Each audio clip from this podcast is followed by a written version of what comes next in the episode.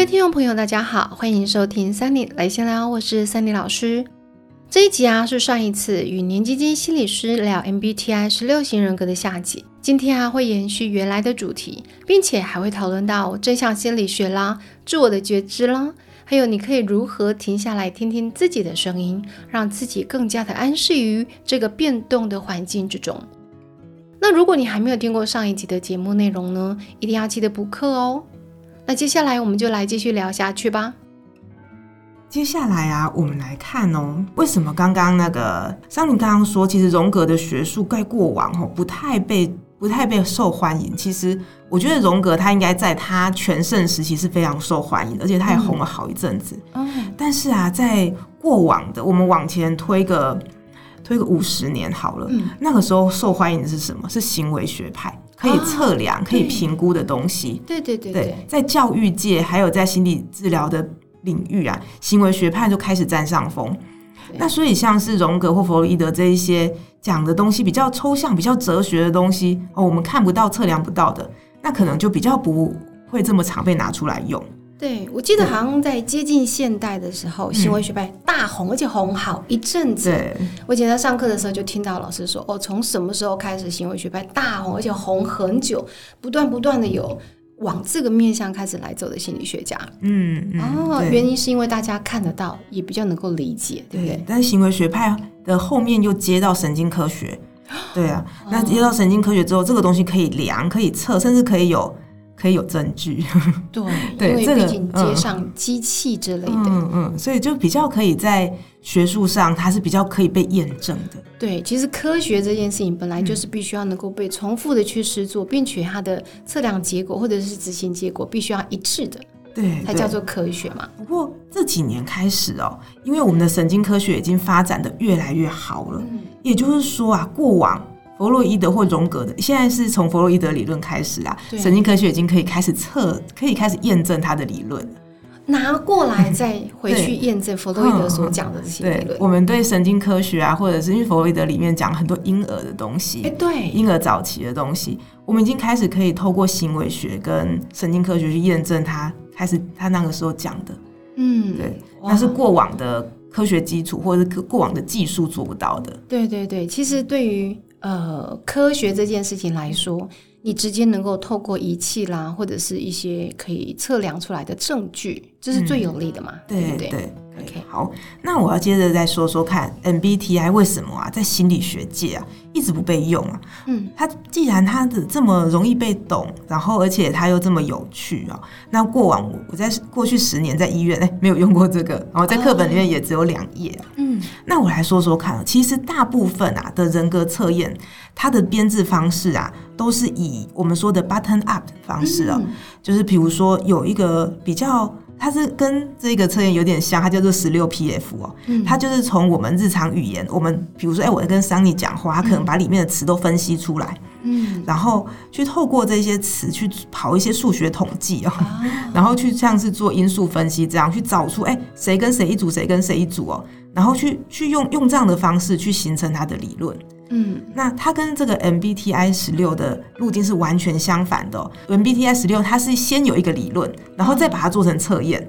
那这个说，哎，这个测验究竟可不可以测得我们所有人的反应呢？哈，嗯，他就我们就会保持怀疑的态度。那而且荣格他的理论是要自己内省跟比对历史神话分析的，他比较像是 top down 的方式。对。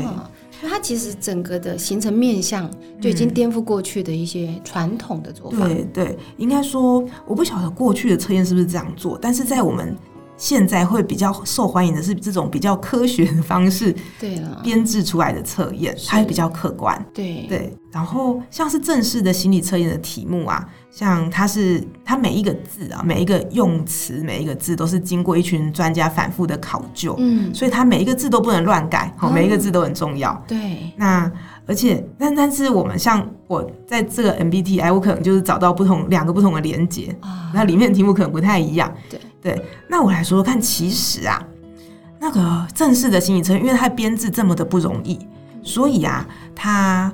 它是要要有版权的哈，那而且它它需要去购买，对，而且为了避免这些测验被误用啊，对，所以他购买的资格是非常严格的。哦，我之前买过一次测验了，我要附上我的执照、工作单位，还不能随便还不能随便买，就是我要提出申请，然后他他审核通过，哎才会把东西卖给我们。嗯，对。哎，可是我觉得很好笑，就是像这种文字类型的东西，比如说你买了，然后我把它 copy 出来，嗯，那我不就可以再用了吗？我不太明白他需要审核你的证照这件事情的用意，我就说他在之后如何去去比对，呃，你是有证照的人跟他买的，还是我是没有证照的人去取得的？对他这个就真的，他只能在下面写版权所有。对，就是其实还是要看你要不要认定说，哎，这个呃问卷或者是这个测验的出处是合法的，我可以放心的去相信他的测量结果。对，因为其实测验，如果说哎，这个测验被拷贝出去，所以它还是同一份测验，对，只是它被其他没有心理学的训练的人使用，它可能会出来的结果，可能没有办法去好好的解释它，对。我我记得我以前在学就是心理测量的时候，对这个东西，其实老师就跟我们讲一句话，说你收回来的资料，什么我们刻度计表去计分，好什么零一二三四，我们把它 key 完了之后，出来的结果，就算去跑了统计分析出来之后，可是你看了这些数字，你懂什么呢？你能够说哦，它就是几 percent 什么什么？你要懂得如何去解读它，或者是去说明它。所以受过训练的人才有办法去解说。这个数据的意义到底是什么？对不对？对，刚刚讲的是这一个。嗯，对呀，哎，真的在学术里面的心理测验呢，是需要非常严谨的设计跟反复的测试，哈，甚至要进行信度啦、效度的检验之后才能公开使用的。像我记得我在硕班的时候，我去做的研究是，呃，我去做做问卷啊，然后还有去做了访谈啊，这些去整合起来，然后我去产生了一一份问卷出来。那那时候非常的得意，我居然可以做一份问卷出来哈。可是等到我念博班的时候呢，然后老师就说：“你这个东西其实根本没有太大的信效度。”就可是我有做这样的分析，我有去跑。我说：“对，你的数据是跑出来了，可是你做了多少次的前测？你修改了多少次？甚至你里面的用字，你有没有经过专家去审核、去思考？”我说：“对，没有。”后来知道说，要产生一份这个所谓的心理测验，甚至是问卷，是有多么的难哦。对，对不对？哦，所以很高的成本。对，没有错。那像现在有很多类似伪心理学，我这样讲它，伪心理学的心理测验啊，像杂志上就出现了一堆。哎，你选择这个图案啊，就可以说明你是什么样子的人呢？有没有啊？你选什么样子的呃颜色，代表你的现在的心理状态是如何？这个就是其实没有那么的科学依据，对不对？嗯嗯，对。我想说的哈，就是心理测验它的原理呀，其实它是一个取样的原理。嗯，比如说我想知道澄清湖里面有多少微生物，我不会把所有的水把它抽干，然后来算它。对我一定是从澄清湖里面呢，来取一小杯去分析，然后推论整个湖的状态。嗯，所以人格测验它也是用有限的题目啊，去推论这个人的内在状态。那我不能说，哎，我用一题，哎，现在有五个图，你选一张哈，这样子，他用一题就是推论你的内在状态，这样太武断了。对啊，对，所以大部分的整个测验至少都有八十题到两百题之间，有这么多的题目，才有办法去好好的去用这些题目来了解你。对，那我们来说抽样。那常常我们说的是这些题目到底问什么？为什么可以知道？哎，你是一个什么样性格的人哦？嗯，他可能会问的是一些，哎，你跟你对外在行为的刺激，你会做怎么样的反应呢？你的反馈，对你，你怎么做这一件事情？你你遇到这个状况的时候，你怎么处理它？嗯，比如我们有有一个题目是说，哎，过年期间你到一间排队的名店哦，哦，里面的店员很忙哦，忙到快被鬼鬼抓走。嗯，好不容易你等了很久，你的餐上桌了，啊，你筷子一夹，发现。哎，你原本点肉跟米粉，那店员送来的是肉跟面，那你会怎么反应？我吗？对啊，对啊。如果啦，通常我可能会马上请老板换啊，因为这种感觉很好像不太好。可是我会看状况，哎，就是如果现场状况真的很忙啊，或者是我我可能看了一下，应该也可以啦，还蛮多人在吃面的，那我就吃吃看吧。我可能默默的吃。然后吃完可能跟老板稍微说一下，说哦，你刚刚送错了，嗯嗯，除非它很难吃，不然我就会默默接受。是，对对，其实这一边讲的是这一个人认不认为自己的权益是重要的这一件事情。对，那他其现在心理测验里面就是这类似这样的题，哎，很好玩呢，就是问你 A，嗯，可是其实我要测量的是 Z，对，差很 你可能不知道我要测什么。对，我记得我以前的教授就是，呃，因为我有两个教授嘛，一个是做呃测量的，嗯，然后一个是做实验的，哦，对，然后这两个教授就很好玩，一个就觉得数据为王，嗯，可另外一个就觉得数据是放。是，对，我知道消音，他就觉得你就是要用实验的方式，因为你的呃所谓的自问型的问卷，你一定会可能，我觉得我一看就知道你这题要问什么，哦，我就会去答出大多数人想知道的答案，嗯，或者是他可能会没有那么诚实嘛，可是用实验的方式就可以很明确的，就是我让你抓不到我现在的目的是什么。对不对？用这种方式去做，然后你的反应其实是真正所有行为背后综合出来的一个结论。就像刚刚晶晶所讲的，其实你在问我肉跟面跟肉跟米粉的时候，哎，其实你要问的并不是。嗯，这个面好不好吃？对，而是说我我会如何去捍卫我的价值、权利？嗯，对，这真的很好玩。就是说，你不能从字面上就知道你到底想得到哪样子的资讯，对不对？嗯，这样才是准确的嘛。对，像他有一点点说，我们需要演示一下 我们测验的目的。对，问的太直接，嗯，就会被他也是测一般生活的状况这样。那像像你刚刚讲到说，哎，或许有一些人呐，会一直去写。别人就是社会想要的答案，对对，所以在一般的正式的测验里面，都会多放一些这种测谎题啊，它是反向题，对不对？你看反向题是让你没看清楚你就勾，会看你有没有看清楚。但有一些是说哈，比如说他会问这些题目哦，我从来没有想要偷看别人的简讯。啊，我从来没有兴起过这样的念头，没有，对，勾没有。如果勾没有，一如果在好几个这样子类似的题目上勾没有，说哎，这一个人可能他的测验做出来的结果比较是想要迎合大家，迎合这个社会的价值，而不是他真实心理的状态。嗯，对，我懂了。就是说，呃，大家一般都会有所谓的道德标准嘛。嗯，因为我觉得我这么打，好像我是一个不好的人。对，那我就会往。道德正向那一方面去勾，嗯，对，因为我知道这个东西，哪怕是我知道，也许只有我自己要看，对，可是人们对自己还是会有一点点，怎么讲，想要自己变成更好的人，所以有时候会自己骗自己，想要自己看起来不错，对，没错。在人格测验里面，我们在讲人格这一件事，什么事情是人格？那其实心理学家会假定啊。人格就是人格这一个词啊，其实它在拉丁文是面具的意思哦。所以心理学家假定啊，就是人格就是我们面对外界世世界的时候所戴的面具哦。那我们不会只有一个面具。好，我今天可能在家里我是女儿的角色，在公司我是员工的角色。好，那在跟各样互动的时候，我是心理师的角色。所以人格它就是一种各种面具的集合，那可以因应不同情境去做变化。那甚至啊，人格它是一个很动力的组织哦，就是说，哎，我可能在不同环境，我会显现出显现出不一样的样子哦。对，比如说，请莎妮形容一下那个乌克兰总统。泽伦斯基他的性格是什么？我说实在的哈，我比较不食人间烟火，我演示一下。其实我对新闻这东西不是太在意，所以我对他印象很浅薄。哎，呃，我只能够说，我的想法是：第一，他是一个好像是演员出身的年轻的总统。哦，然后，嗯，可能是因为他是演员出身，所以我对他有一点 bias，有一点偏见，认为。他只是出来作秀、选好玩，可是他居然出乎意料的有决心去面对俄国的挑战，他居然勇敢的去迎战呢。然后在这过程当中，我觉得他非常的坚强，因为他接受很多的人力啦、资源呐、财力的损失，甚至可能要去面对这样的做到底是不是正确，所以我觉得他非常的辛苦。对对，三里几乎讲到所有的重点了。嗯，那在泽伦斯基，他我记得啊，他被选上的时候啊。全球都在笑他们国家，对乌克兰这个国家，他们已经放弃治疗了吗？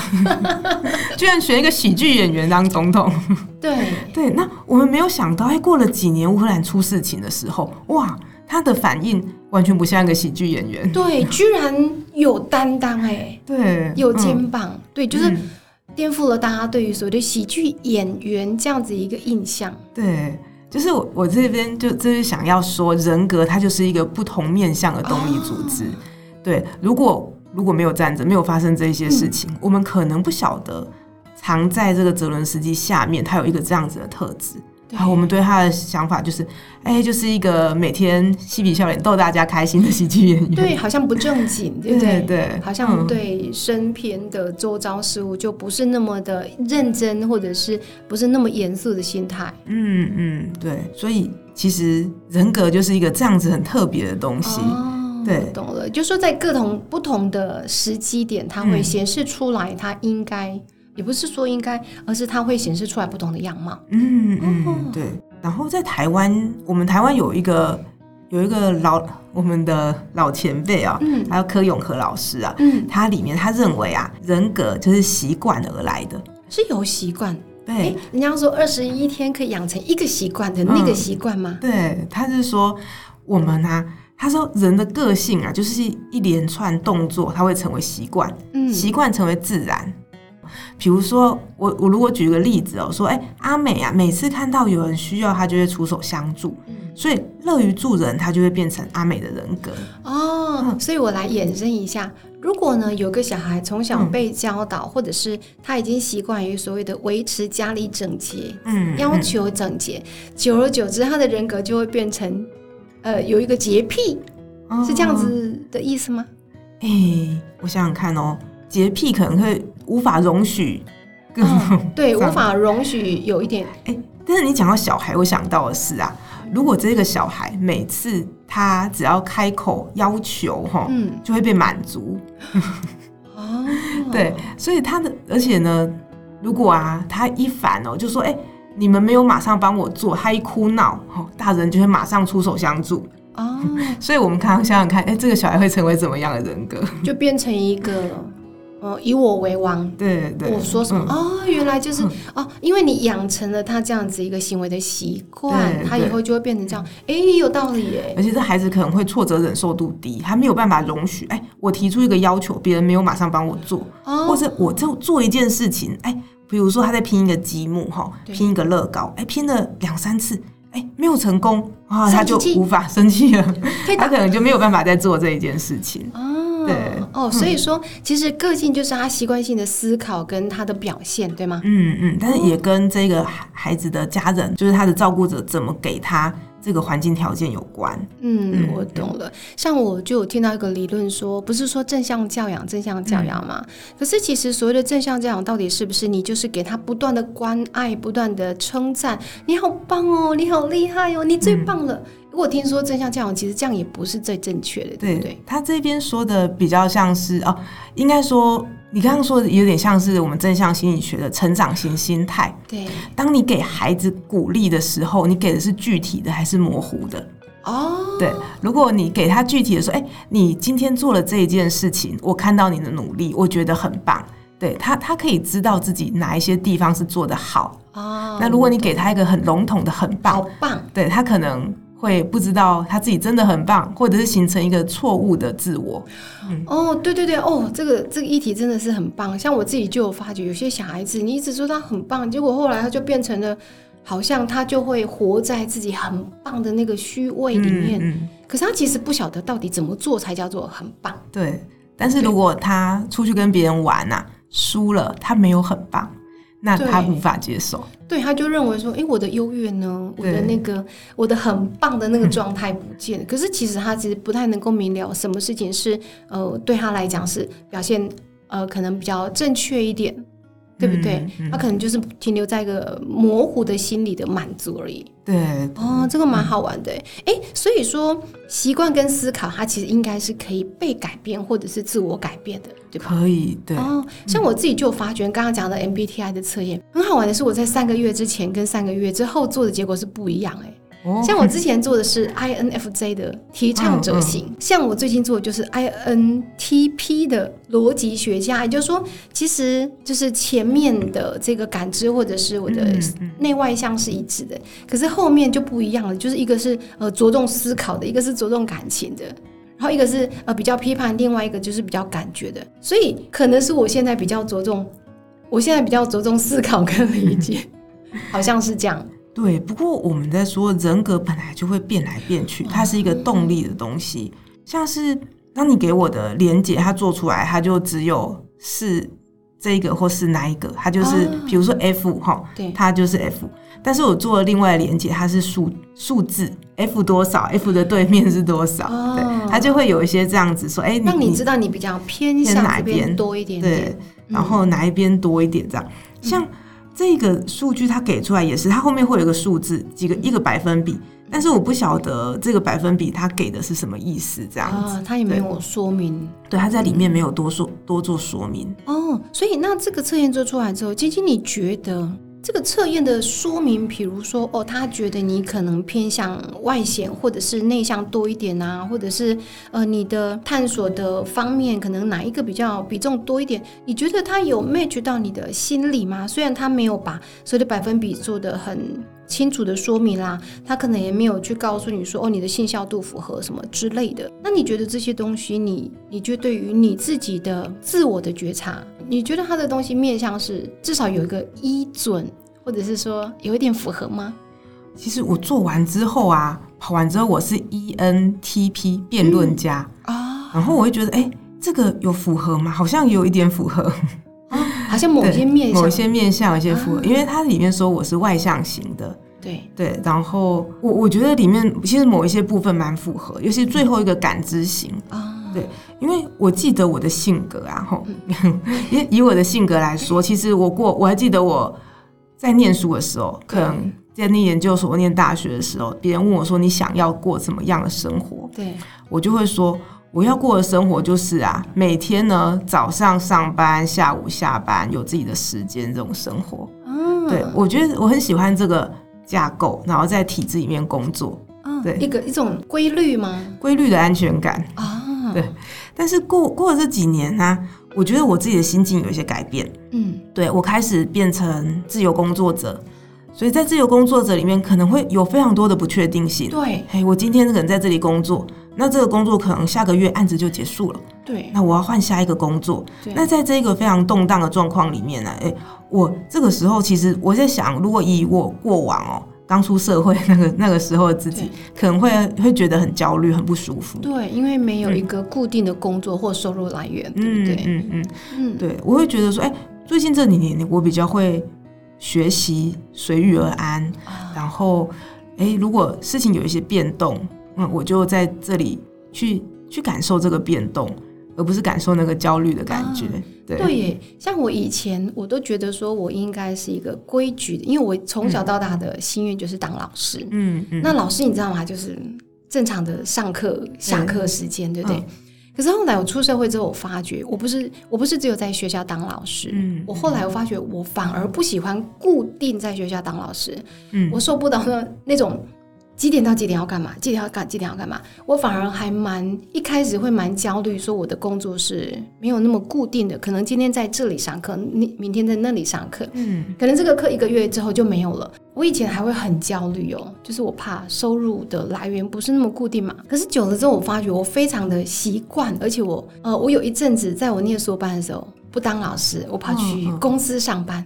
天哪！我发觉我好焦虑，每个小时我都要起来上厕所，因为我发觉，天哪，一天八个小时坐在那里，我快死了耶！后来发觉，我居然是我喜欢我有自己的规律，嗯，可是我又不能够被规律住，哎，这好奇怪，是哦，对我我喜欢我自己安排的规律，嗯，我不喜欢被人家框在限制好的框架里面，嗯。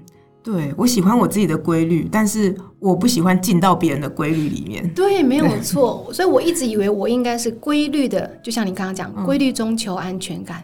后来发觉，哎，这个规律是我自己给我自己的，因为我的自律性很高，所以我就发觉我可以把自己安排的好。后来我就不那么焦虑了，因为我发觉，嗯，其实我应该可以做得到。对，哦，原来人格就是呃，你对于自己的那种。呃，看法跟实际上验证之后，其实还是会有一点点的不一样，对不对？对，但是我觉得这个不一样，就是触发我们思考的地方。对对，不过对于这个测验啊，我测完之后有另外一个感觉是，会不会有一点像我们在讲星座那个包男效应啊？对对对对，这个包男效应哎很好玩，我来说明一下好了。这个包男效应呢，又称为巴纳姆效应或者是佛拉效应哈，因为呃，他是一个心理学家哈，呃，培特朗福瑞尔他所在一九四九年提出的，他其实是对于心理现象一种证据了哈。那这个心理学家呢，他开设了一门课叫做心理学导论，他要求。学生呢，还要进行一些性格测试。那测试完了之后呢，他就发给每一个学生一张纸哦，告诉他们说呢，诶，这个纸里面的内容啊，就是你刚刚所做的测试呢，所得到的简短的性格描述。那请大家呢去读一下你的性格描述，然后你认为这个性格描述呢，对于你本人的描述准确性如何呢？那你比如说你觉得零分就非常不准，五分呢就代表非常的准确。结果你知道吗？有百分之八十七的学生都给出四到五分，也就是说，他们认为这个测验的分析是非常准确的。可是啊，其实每个学生拿到的都是相同的性格描述。最好笑的是，这个内容是他前几天顺手在报摊上面一本星座书上面所抄录下来。每个人都是不同的嘛，怎么可能每个人的性格描述都是一样的呢？也就是说啊，人们对于为自己量身打造的性格描述，针对我来写的，我就会给予高度准确的评分。那这些描述其实可能非常模糊，对不对？或者是比如说像内外向啦、知性理性，这个描述对谁来说都很适用。像算命师给出的答案就很符合包男效应，对不对？就是我讲一个大多数人都能够认同的描述，那大家都觉得对耶对耶，好像是真的。对。哎，真的让我想到去年爆红的那个阿汉，还 有那个什么仙姑，呃，廖丽芳，对，酒喷神，酒喷神你，他就说多喝水，命中缺水，你要多喝水。对我们算命，可能就就是我。不太懂的领域啦，就是虽然他们也是挺专精专业的，不过那个东西我不太懂。有时候我觉得算命也是一种心理学家，是 可以 看人说人话。嗯嗯，对，像但刚刚那个刚刚桑尼讲到一个很重要的东西是啊，就是说有的时候这一些建议给的是相当模糊或者是普遍性的说法，对，所以会让我们觉得说，哎，好像蛮准的。对，不过这边我还想要说的是，其实我想不管哦。这些测验给我们的是什么样的东西哦？它都是一个非常好的、好的入口，帮助我们了解自己，而且帮助我们开始思考自己这一件事情。像是桑尼说：“哎，所有的人都说他外向，对对，但是桑尼自己觉得自己内向，做出来测验，哎，也是内向。对，那这里面究竟是有什么？有什么差异会出现这样子的不一样的地方？”对，这个就是我们可以开始思考的。可能是在于，其实我觉得每一个人都有，像刚刚前今天前面一开始就想说，人有很多面相，嗯，就是你可能在面对呃家人的时候，面对工作的时候，你会有不同的面具出来，或者是不同的面相出来。所以其实我很清楚的知道，我在跟人相处的时候会怎么样。其实我我坦白的说，我去念心理学就是为了挖掘自己的心理状态，跟我原生家庭给我的一些影响。对，所以我去深刻的去了解，说哦，原来是这样。所以我深刻了解到，原生家庭实在是会给人极大的影响，对不对？如果想要更加的了解自己啊，除了像这种 MBTI 的比较简单易测或者是容易明白的测验之外，今天有没有建议大家可以怎么做呢？或者是用什么样的方法来帮助自己呢？除了算命，除了星座，除了塔罗之外，对我在想哦，我们刚刚讲到那个内外向的差异啊，嗯，对，桑尼讲到一件事情是，哎。我发现我跟别人在一起的时候，和我自己独处的时候是两个不一样的状态。对对，那在这个里面啊，其实我觉得我们在我们拿到这个结果的时候，我们可以进一步的去看看，哎，这个状态我是有没有得选择？哦，我能不能有不一样的做法？对吗？对对，我喜欢自己这样子嘛，因为桑尼刚刚讲到很累。嗯，对。那我如果觉得这个状况我不太满意的话，我是不是过往一直认为我是没有得选的？哦，我是被迫宿命吗？应该说，我认为自己，我认为自己就得照顾别人。那我认为自己就应该要把所有的事情按大喝。哦，等于是其实你的人格是来自于你给自己的限制。对，应该说人格就是一个东西，一个框架。嗯，对，我们带什么样的框架在身上？那。我觉得我们对自己进一步了解，可以知道的是，哎，当我停在这里，当我对自己有够多的了解，我停在这里，会可以看到，哎，如果我刚刚说花园里面有很多的路径，对，因为这个路径是我们很习惯走出来的，嗯，但是如果我没有这么快的踏上这一条路呢，我停在这个这一边，看看有没有别条路也是我可以走的。嗯，就是可能给自己多一点的面向去思考，对，或者是去观察，嗯，对不对？对，我觉得这个，我觉得这个不管是什么样的测验啊，都可以帮助我们做这一件事情，停下来，然后思考自己。那思考自己以外，也可以思考，哎，我是不是有不一样的选择可以做啊？如果在不满意自己的时候，嗯，觉得哎，我这样子做，我自己所以这不满意，应该是说我不舒服。而不是说别人觉得我做的好不好，或者是呃够不够完美，对不对？嗯，对，那个不满意可能是哎，我内在可能有一个隐微的情绪上来哦，对我可能会觉得哎哪里又不太对劲了，然后我可以在这里思考一下。其实我觉得所谓的自我的情绪，很多人都没有意识到哎，像我身边很多朋友，我经常问他说：“你现在是在不高兴吗？”没有啊，我没有不高兴啊，可是你明确看起来就是不高兴，然后就会争辩，我的确就没有不高兴。后来我再仔细去问对方说：“你知道自己的呃喜怒哀乐不同的状态、情绪变化，你你有察觉出来？你所谓的开心跟快乐，好，你你分辨得出来不一样吗？”我经常听到朋友说：“其实我分不太出来。”哦，那我都会问说：“那你可不可以稍微思考一下，描述自己的情绪或者是你的感受是什么？”哎，我经常听到说：“我不太会说。”哎。其实也不太知道现在自己的感觉是什么，很可惜，对不对？嗯，对。其实情绪对这情绪这个东西很抽象，那感受这个东西也看不到，不能测量。对对，所以常常是我们在孩子很小的时候就要开始对他做教导。哦，对，我们开始用玩的方式让他学习情绪，对这种情绪的这种嗯觉知。或者是到底什么是可以被道德或者是人们所接受的，或者是哪一些其实是在危险边缘的？所以我自己都认为啦，我觉得觉知情绪、自己的感知跟觉知自己的情绪非常非常的重要。诶，我们讲的这些测验，其实都是为了帮助自己更了解自我。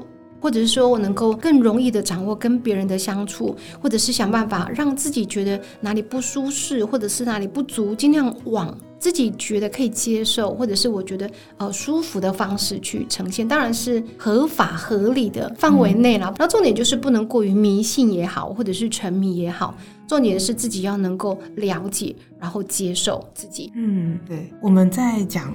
认识自己这一件事情啊，我也常常在想，为什么大家这么急着想要认识自己？哦，然后我又觉得我自己的工作其实常常是在帮别人认识自己。我觉得人其实都有非常多不同的面相，但是很多时候啊，我们就这样生活，然后忙于应付外在的东西。那很少的时候，我们可以好好的停下来，然后去去想想看，去感受一下自己现在现在的生活是什么。然后现在自己究竟想要的人生目标是什么？嗯，对啊，我在想，我离开医院的契机也是跟我自己对自己的认识有关哦。啊，我觉得，哎，我已经人接近中年，然后我觉得，哎，我这一辈子可能会就这样子要过完了。就是你可能你你的人生规划就是这样子，然后接下来就是这样子，然后接下来就是这样子，好像被推着走。对对，然后会觉得说，如果我可以。我会觉得说，既然生命是有限的，对，那我是否要来去做一些不一样的事情？对我，我那一种被被绑住的感觉，我觉得挺强的。嗯，那因为我我觉得这个被绑绑住的感觉需要被处理，然后需要被需要被看见、听见，嗯，然后处理它。那我开始才对我自己的人生或对我的生活有不一样的不一样的规划跟变动，对。所以我在想说，哎，如果我对自己的就没有去听自己心里的声音，嗯，我可能也不会去做一个对我自己有益的改变。